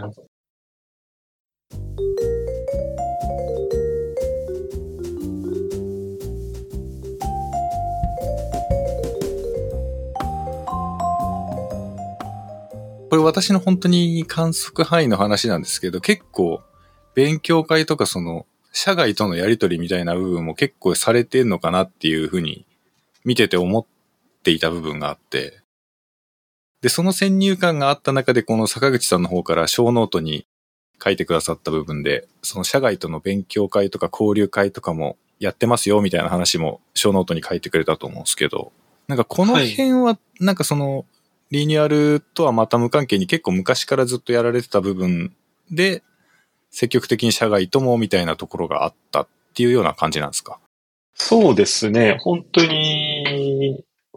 本当コロナになる2、3ヶ月ぐらい前に、一番初めに、あの、なんかそういう、なんか一回勉強会か交流会したいねってなった会社さんがあって、それは一緒に案件ご一緒して、まあ、あるクライアントさんの代理店さんの下で、その2社、弊社とその会社が一緒になってって、ってなって、やろうって言ってたらコロナになって、結局できないってことがあって、で、そこから、まあ、半年ぐらい経って、まあ、状況はコロナの変わんなかったんですけど、まあどうにかやりたいなってなった時に、あの、オンラインで一回やってみますかって、うんうんうんまあ、なったんですね。でそれがなんか、ミロとかを使って、えーっと、オンラインで、なんかこう、あるテーマに対してなんかこう、話すみたいなことをやったんですけど、まあ、それが結構僕の中では、あの、いい体験だったというか、っていうのは、あ僕らも当然楽しかったんですけど、その参加してくれた会社さんがすごい、あの、喜んでくださったというか、あの、なんかこういうものが枯渇してたというか、はいはいあの、コロナではい交流がやっぱ減ってたので。あ、ってことは割となんかみんな求めてるんじゃないかなっていうのが僕の中、僕自身も求めてるし、他の人も求めてるんだなと思って、で、そこからなんか積極的にクライアントさんだったり、単純に知り合いがいる会社さんに言ったら、結構ガンガンみんな乗ってきて くれて、はい あ、やっぱりそうなんだってなって、なんかポツポツやらせていただいてますね。で、一番直近だとし5月に、えっ、と、ピラミッドフィルムクアドラスさんの、それは会社に行かせていただいて、で、結構がっつりめに、あの、テーブル分けて、なんか、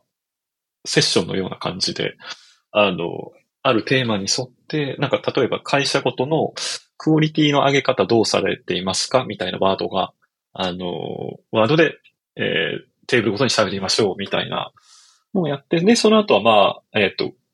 飲んだり食べたりして交流深めてみたいなことをやってたんですけど、はい。なんかそういうノリのものもあれば、ワン、トゥーテンさんとライゾマさんと一緒にやったのは、もう思いっきりエンジニアだけが集まって、で、各人今ちょっと掘っているものとか、あの、そプライベートとか仕事に関係するとこでもいいんですけど、なんかこう、おのおの何でもいいから作、作るなり、あの、そのナレッジを話すみたいなのをなんかやって、で、そうですね。ライドマさんの中でもウェブをやられてる方とかも全然やっぱいらっしゃるので、とか、普段はウェブやんないけどウェブやりたいからっつってやってる人とか、はい。もうそ、そのレベル感がめちゃくちゃすごくて、もう、こう普段やってないのにこんなもん作れるのかみたいなものを 作ってきたりとか、っていうものをやったりとか、なんかそういうのをちょこちょこやらせていただいてて、で、クライアントさんともやったりとかしてて、で、まあ、根元にあるのは、まあ、交流したいってもちろんあるんですが、どうしてもこう、社内の中だけで刺激を与え合うっていうのは、やっぱり別に、なんか、うちが、その、なんていうんですか、業界のトップの会社じゃないんで、うちより、あの、いろんなことされてる会社がたくさんあるから、あの、そういう人たちと交流することで、まあ、刺激を受けるなり、なんか技術的なとか、まあ、発想とかデザインとか全てなんですが、なんか幅が広がる瞬間っていうのが、なんか生まないと、まあ、社内だけでは、あの、生まれないものが生まれるんじゃないかなっていうのがあって、割と積極的にそういうのはやっていたら、お声をかけていただいたりとか、そういうことも増えて、はい。なんか、そうですね。結構、たくさんや、結果的にたくさんやってることにはなってますね、今は。いや、なんかほんと最近、なんか御社に限らないですけど、結構いろんなところであそうですよね。やってるなっていうイメージがあって、ね、なんかそれぞれやっぱり、それぞれ、こうなんか、まあ私はせいぜいツイッターとか、まああとはノートに書かれてる記事とか、くらいしか、まあ、はい。見れないし、その場所に実際に行って見てるわけではないんですけど、でもなんかその、終わった後に関係者の方々がアウトプットしてくれるものを見た感じの印象ではすごく、総合的に相当大きな利益があったんじゃないかなって思えるような、そういうようななんか書き方がされてることが多いし、そううん、なんかですごはいい。羨ましいなっていうふうにも思うし、なんか、だそうすると今のお話だと結構御社の場合はまあ最初は割と積極的に関わりをこう、まあ提案していくようなことだったり相談していくような感じで作っていって、て、まあ今はもう自然発生的に起こる部分も含めて結構いろいろやってるみたいなイメージなんですかね。そうですね。まあ大体、本当にまあ、実際に知り合いの人もいれば、なんかツイッターの中のノリでそれが生まれたりとか、なんかそういうので、交流会、勉強会みたいなのは、まか生まれて、で、大体の会社さんはそれを多分こういうことやったっていうのを発信するっていうのも一つの、わかんないですけど、その勉強会、交流会の、まあある種のメリットとして考えられてる会社さんも多分あるとは思うので、まあそういうのも含め、なんか、発信をするっていうのは多分やられてるんじゃないかなとは思いますね。だから、すすごい、なんか、うん、で、それこそまた、フラッシュ時代とかの話に戻っちゃうんですけど、あの時代っていうのは、今みたいな空気ではなく、やっぱり会社同士がもうちょっと距離があったというか、まあ単純に言うともっとピリピリするっていうか、そうですよ、だからアウ、アウトプットの出し合いで会話してるみたいな、なんかそういう感、あの会社がこういうの出したら、この会社がこれを出してみたいな世界だったのが、今は本当に何でしょうね。平和というか、すごく、なんていうか、本当に平和な世界になったなっていうふうには。確かに。なんか、戦国時代っぽさがありましたよね。そのなんか昔の方が。ありましたね。本当に、なんていうか、多分、まあもちろんね、あの、おのおのに知らないところでもちろん知り合いとかはもちろんあっただろうし、そういうのはあると思うんですけど、やっぱり、うん、やっぱ距離というか、おのおのの、まあ国というか、領域というか、はい、を立てるということ。で、それが、あの、結果的に全体、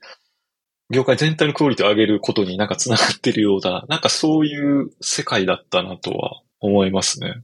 いやーなんか、ほんと最近みんな横のつながり広げてる感じがして、本当になんか、俺は全然呼ばれないなって思ってるんですけど。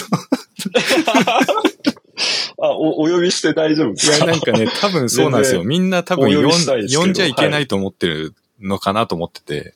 その、ああ、なるほど。どうしても私ってこれまで、これまでは少なくとも主催する側になってることが多くて。そうですよね。なんかオーガナイズ側というか、そういうなんかこう、ね、イメージがもうついちゃってるから、みんな呼んでくれないんですけど。はい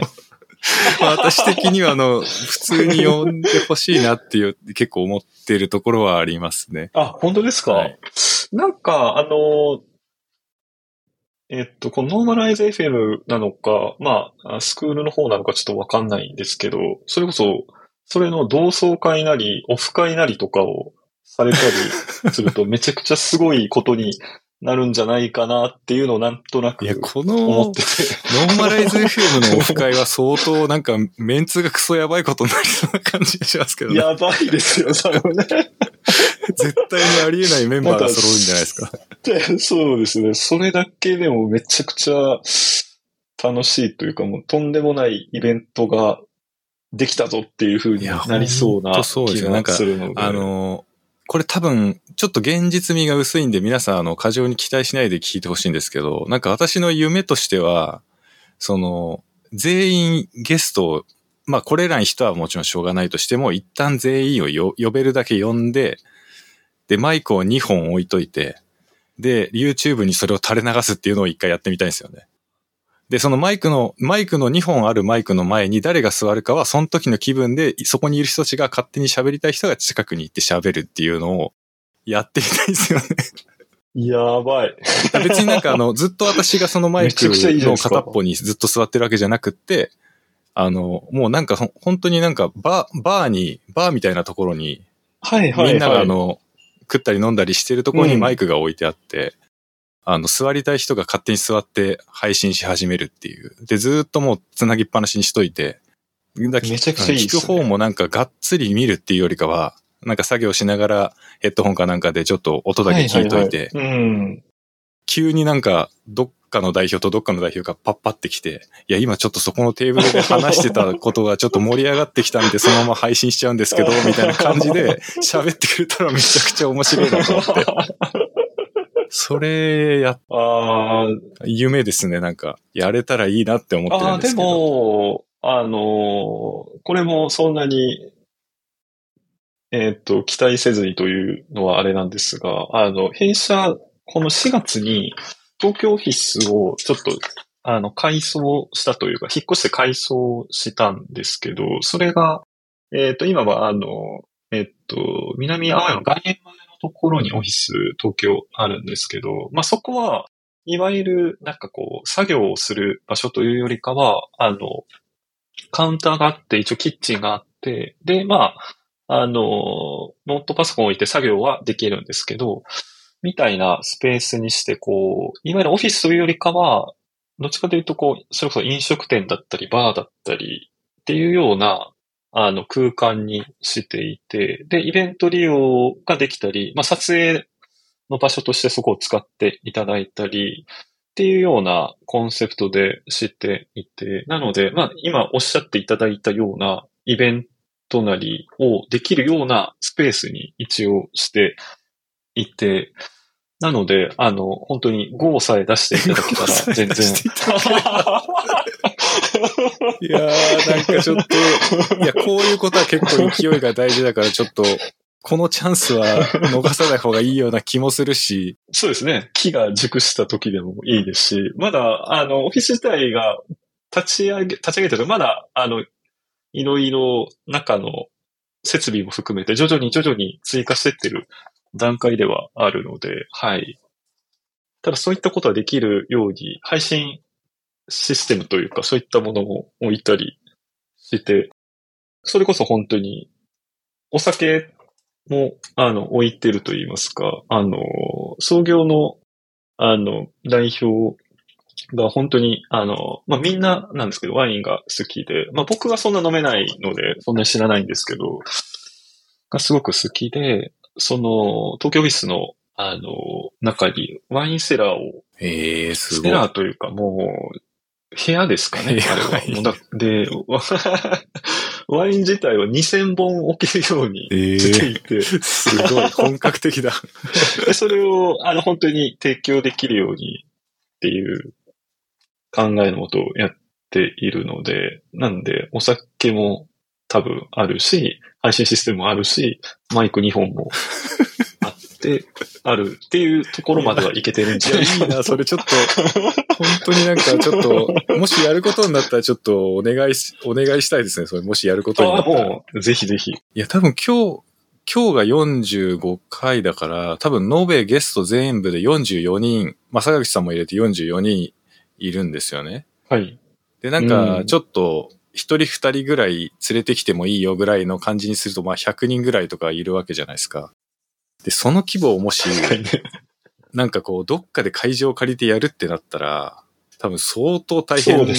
になっちゃうんですよ。確かにうんはいだからなんか、現実見ねえなって俺ずっと思ってたんですけど。まあそうですね。ただ、確かに100人入るかと言われると、あ100の人クラスはやっぱちょっと、ちょっとあれですよね。そうですね。普通にオフィスでもなかなか100人ってなるとあれかもしれないですけどね。はい。そう、ただなんかすごい夢ある企画だなとは思うんですよね。なんか、んそれこそ半日ぐらいとか、朝、朝から YouTube ライブが始まって、夜にフィナーレを迎えるけど、その間誰がどういう感じあで。マイクの前に来るかは 謎っていう感じの。最初だけ俺が喋るけど、あとはもう勝手にみんな好きな時にやってくれっつって。絶対面白いと思うんだけどな。めっちゃいい、うんただまあ本当にそ、た多分それもだからゲスト呼んだ人だけだと多分ちょっと難しくって、やっぱ何人か知り合いとかもいて、こう、やっぱ全然お互い知らない人同士になっちゃう場合もあり得るじゃないですか。いろんなゲストがいるんで。うん確かに。そうですね。まあだからはいなんかその辺考えると現実的ではないなと思いつつも、まあ、面白そうだなとは思ってはいたんで。いやー、面白いと思いますね。いや、本当に、なんか自分でやっといてなんなんですけど、本当すごいゲストばっかりで、なんか、すごい人ばっかりで、恐れ多いっていうか、なんかもう、すいませんっていう感じですよ、本当に。本当になや、みんなすごい、こう、なんて言うんですか。まあ、坂口さんもそうなんですけど、自分なんかがいいんですかみたいな感じで言ってくれるんですけど、もう私からね、したらもうみんな自分よりすごいと思ってるから、いえいえいえいえ。ありがたいばかりですよ、本当に。まあなかなかね、ノーマライズ FM みたいなことできる人はいないとは思うんで、いや、いないですよ。そういう意味ではまあ貴重な人材なのかもしれないんですけど、まあ言うて別になんかすごいことやってるわけではないからな。なんか、なんかその辺ちょっと。いやいやいやいやいやいやいや。あの、そのスタンス、そのスタンス含めいいいいんじゃないかなって思いますけどね。はい。本当にいいと思います。僕なんかが言う必要はないんですけど、本当にいいと思います。本当になんかあの、本当にね、なんか、本当に勉強会とか、みんなすげえ楽しそうだなって、羨ましく眺めてるんで、ちょっと、呼んでほしいですね。いああ、ろんな人にもう、それは多分、それを言うだけでむちゃくちゃ人集まると思いますけどね。あの、読者さん来るよっていうだけで人が集めれそうな感じがしますね。そうなんですかね。いや、なんかもう、ちょっとやっぱコロナで一回断絶しちゃったというか、ね、なんかみんな勉強会やる気風がちょっと、一旦強制的にストップさせられちゃったところがあったじゃないですか。まあだからうん最近やっぱそれの揺り戻しっていうわけじゃないですけど、だんだん、こう交流が増えてきてる感じがすする、するというか。そうですね。多分、なんか取り戻すようにみんなしてる感じはしますね。で、うちの、あの、大阪の方のオフィスの方が、まあ、広いんですけど、そのビルの10階が、いわゆる執務のスペースで、で、そのスペース、あ、そのビルの3階も、あの、スペースがあって、あの、借りてるんですけど、で、そのスペースは基本なんか机とかそんな置いてなくって、床に全部人工芝を引いていて、で、なんかこう、テントとか、あとは、なんかアウトドア用の椅子やテーブルみたいなのを置いていて、みたいなスペースにしていて、まあ普段はなんだろうな、まあそこで作業するやつもいれば、ミーティングするやつもいれば、まあ昼寝するやつもいれば、みたいな場所にしてて、でそこで割と、あの、イベントごとといいますか、あの、学生向けになんかやったりとか、あと、えーっと、7月の中旬ぐらいに、あの、えっと、なんか電子工作とかインスタレーションが好きな人たちで、なんかこう、サーサークルというか、まあ集団でずっと、あの、アウトプットしているっていう会があって、まあいろんな会社の方、制作会社もメーカーさんの人も入ってるんですけど、まあその人たちが、あの、イベントをやる、7月16日スナックス5っていうイベントをやるんですけど、まあそれがその、自分のその3階の人工芝のスペースでやることになっていて、まあなんかそういう利用の仕方をしたりしている場所があって、まあその辺をよりうちも、あの、うまく使いたいなっていうのもあって、まあリアルなイベント、交流会、勉強会みたいなのを、まあ増やしていったりはしてますね。なので、まあお借り、お貸しするみたいなこともやってたりしますね。うん、なるほど。じゃあまあ、結構もし、一緒にやりませんか的な感じの会社さんとかあれば、どんどんこお声掛けいただければみたいな感じですか？そうすると。あ、そうですね。はい。もう、あの、実際に声をかけていただいたりもしてますし、なんかそういうものだったり、もう全然うちが関係なくてもその場所だけを借りたいっていう場合も全然、あの、お貸ししたりはしてるので。なるほど。いや、結構そういう場所って、探す側になるとわかるんですけど、なかなか見つかんないっていうか、ね。なかなかないですよね。うん主催者側になるとわかるんだけど、ねなかなかないから。あとね、場所、場所もね、結構重要というか、あんまり、こう、交通の便的に良くないところだと広く借りれるけど、うん。でも、交通便がいいとスペースがちっちゃくなったりとか、まあ、いろいろなバランスがあるので、はい。全然弊社で良ければという感じですね。なるほど。いやー、羨ましいななんか本当いいですね。いや、ありがとうございます。ノクサスさんにいいねと言ってもらえたら本当に。いやいやいや、はいですに俺はそんななんか大したあれではないんで、もう、ただ一個人の、一個人のなんかあの、いいなって思うだけなあれなんですけど、あの、ちょっと細かくタイミングまでは私把握してないんですけど、最近大学のはい。先生として活動されてるっていうのは、はい、あのツイッターで拝見してたんですけど、なんかそのあたりも経緯も含めてちょっと教えていただいてもよろしいですか？あ、ありがとうございます。そうですね。あの、今は京都精華大学のメディア表現学部というところで、えっ、と、この4月から講師をさせていただいてて、で、その前というか、去年は去年で、えっと、講師という形じゃないんですけど、えっと、その大学の先生と知り合いっていうのもあって、その先生が持ってる、こう、ゼミというか、のメンバーと、なんかこう、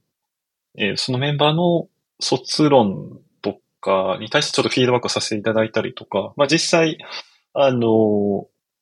その大学に行って生徒さんの交流させてもらったりみたいなことは、去年の1年間ちょっと、あの、やってはいたんですけど、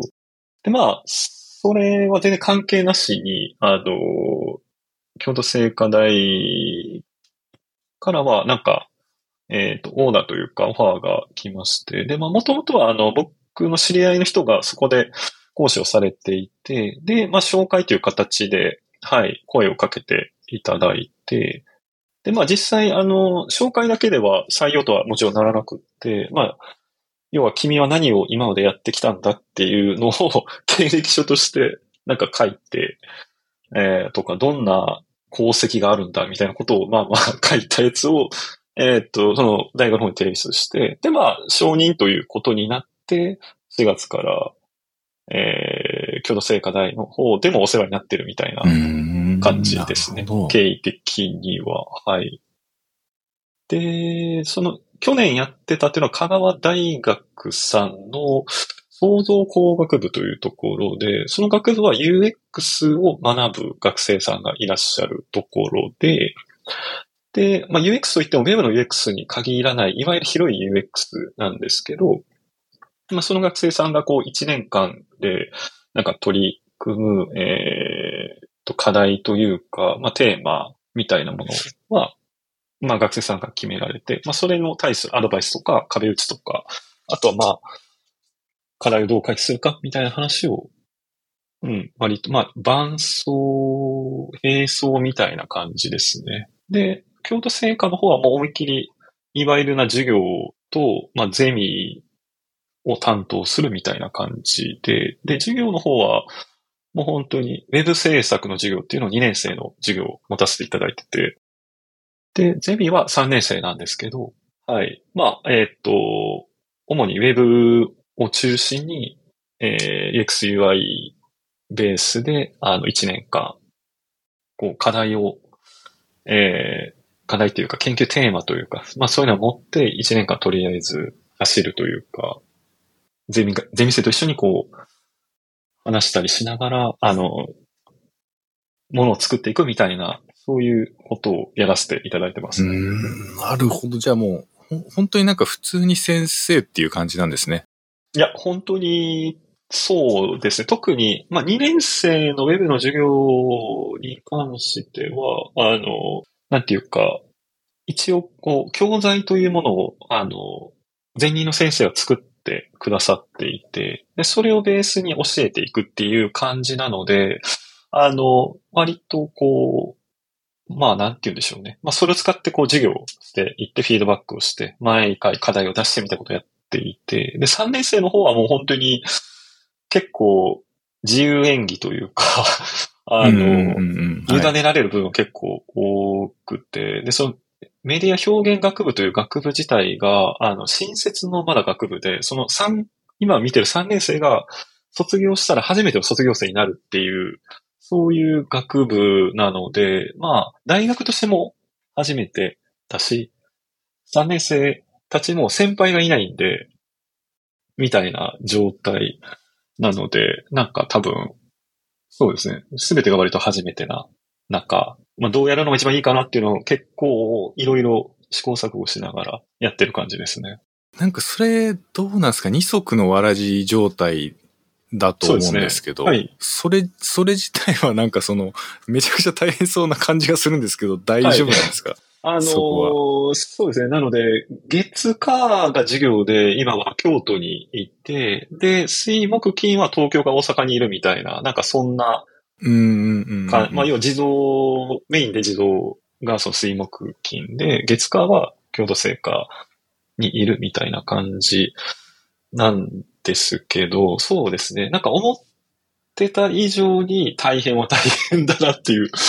感じでした。あの、そうですね。あの、やっぱね、なんか頭はちょっと切り替えないといけないなっていうのがあります。うんうんうんやっぱり、あの、社会人相手と話、いわゆる仕事として話をすることと、いわゆる教育というか、なんでしょうか、えーその学生たちと会いたりするときの、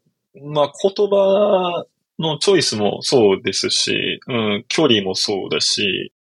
なんかその辺をやっぱ切り替えないといけないなっていう。で、一番大変なのが、やっぱり実際大学の場に月火はいいる、いて、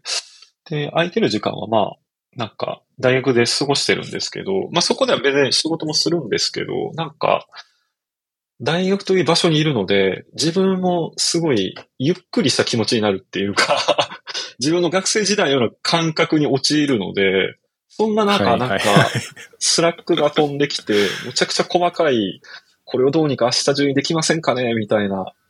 Slack のメッセージが来たときに、そうですね。なんか何を小さいことでこんな会話をしてるんだっていうような感覚になるっていう。これが今日が明日になるだけで何が違うんだみたいな、みたいな。なんかそういう、モラトリアムな状況下でなんかそう、そういうのがと、むちゃくちゃ現実の話が飛んできたとき、なんか頭を切り替えないといけないっていうか、なんかそれは結構ありますね。なんか、いやーなんか、すごい共存させるの難しい感覚が同時にある感じですもんね、それって多分。そう、いや、そうなんですよね。で、まあ、あの、もともと考えていたことが、まあ僕一人で、その授業なりゼミをやるのもあれだなと思って、で、せっかくまあ、せっかくというか、その現場で実際働いている身なので、まあ、あの、自分のメンバーを呼んで、あの、授業を一緒に、あの、ワークショップなり参加してもらって、で、まあ、現場のディレクターとかデザイナーとかエンジニアと、まあ話したり、あの、彼らがなんか、あの、現場の話をするような機会を作ろうと思っていて、で、えー今週とか先週は自動のメンバー来て、いろいろ話してくれたりしたんですけど、うんいや、めちゃくちゃいいな、それ。そうすることで、普段は、あの、そうですね。その、だいたい月曜2コマ、火曜2コマやってるので、1時4時っていう3時間あるんですね、その授業の時間が。はい。でそれを、その、自分のメンバー来てくれることで、その、3時間を一人で見ているのが、3時間を3人で見るとかっていう風になるので、もうなんか、本当に自分のメンバー来てくれるだけで本当に全然違う、なんてありがたいというか、あの、いい、いい話もしてくれるし、で、もちろん自分のメンバーも、あの、興味があるかどうかを聞いて、興味があるっていう話だったので来てもらうっていうことにはしてるので、うんうんはい。まあ、彼ら、彼女らも、まあ何かしら刺激にはなってるだろうし、みたいな感じですね。だからまあ大変さもあるけど、刺激もあるっていうか、それ、なんか全員ウィンウィンっていうか、全員プラスですよね、それ。その取り組み。なんかその、まあ、坂口さんは、心の余裕もも持てるし、3人とかで、はい例えば見るんであれば、1そうですね人でやるに比べたら余裕があるし、多分その、スタッフのメンバーさんも、学生さんと話すことによって全、すごいいろんな、多分発見だったり得られるものがあると思うし、うん。うんで、学生さんは現場のマジ、マジプロの人たちが来て話してくれるわけだから、ね、それは絶対プラスになるし、なんか誰も損してない感じで、なんかめちゃくちゃすごいですね。めちゃくちゃすげえな、それ。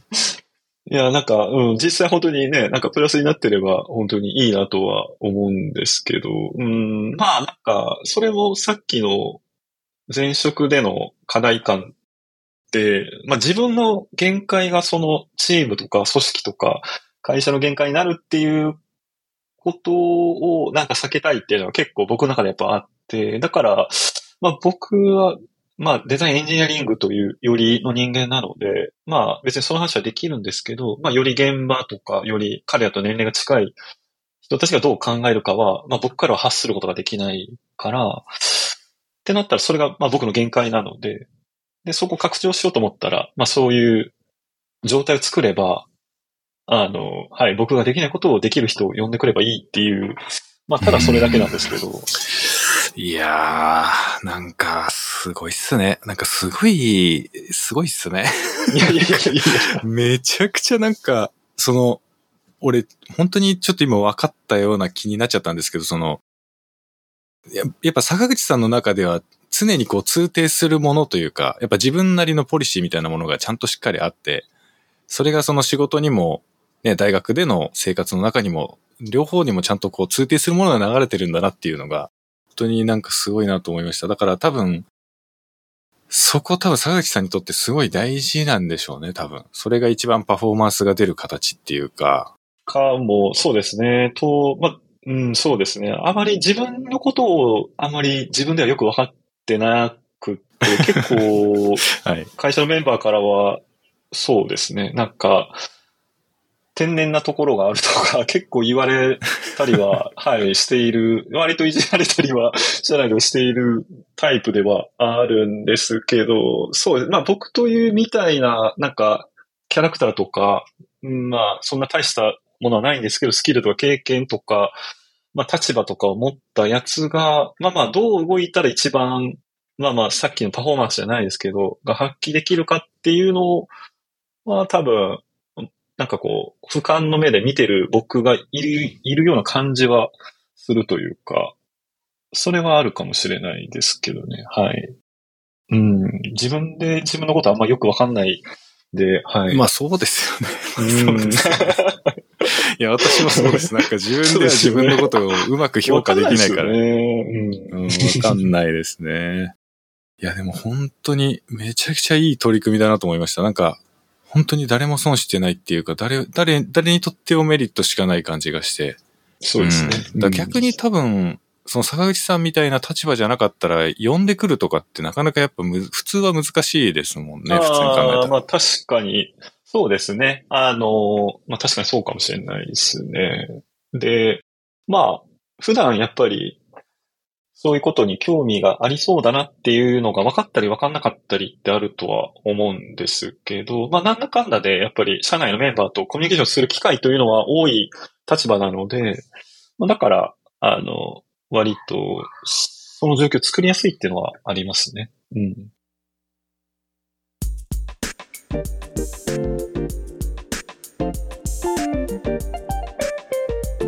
は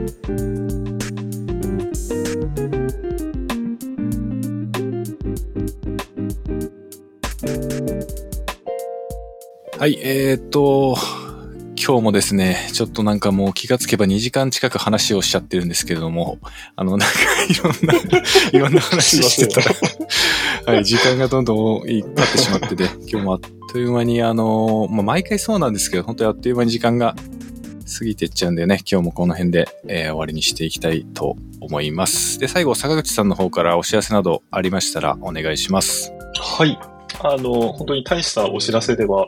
ないんですけど、あの、弊社ではまだまだと言いますか、メンバーを募集しておりまして、で、弊社の、あの、キャリアーズというページに、あの、もしご興味がある方はアクセスしていただいたら、まあ、どんな働き方をしているとか、まあ、どんな考え方をしているとか、今日ちょっとお話したような話も含めてちょっと書いていたりするので、まあ、いろんな職種、エンジニアに限らず募集しているので、はい、良ければアクセスして読んでいただければ幸いでございます。はい、ありがとうございます。いや、本当にすごい魅力的なチームだなと思いました。まあこれは私個人の勝手な感想でしかないんですけど。あ りがとうございます。はい、あの、本当に人生2回目があったら入りたいなって思いますね。そんな。いや、1回目でも。今からでも入ればいいじゃねえかって話なんですけど。本当にね、なんかもう、やっぱ、なんて言うんですかね、チームの魅力とか会社の魅力みたいな部分も本当にすごく伝わってきましたし、まあ、坂口さんのね、お人柄もすごい伝わったんじゃないかなと思いますので、はい。あの、興味のある方はぜひエントリーしていただければなとはい、お願いします。す。はい。じゃあ、坂口さん、ちょっと今日長くなっちゃいましたけども、いえいえあの、最後までお付き合いいただいてありがとうございました。いえ、こちらこそ本当にありがとうございました。はい。じゃあ、あとは、えー、最後はいつもの、えー、ノーマライズ FM のいつものお知らせで、えー終わりたいと思いますが、えっ、と、ノーマライズ FM では、シャープノーマライズ FM というハッシュタグで、えー皆様からのご意見、ご感想など、えー随時募集しております。なんかこうね、ちょっと聞きましたぐらいの簡単な感想でもめちゃくちゃ喜んで、えーいつも拝見させていただいてますのでね、何か思うことがあったら皆さん気軽に感想などつぶやいてもらえたらと思います。はい。じゃあ今日はね、これで終わりにしたいと思います。最後まで、え聞いてくださってありがとうございました。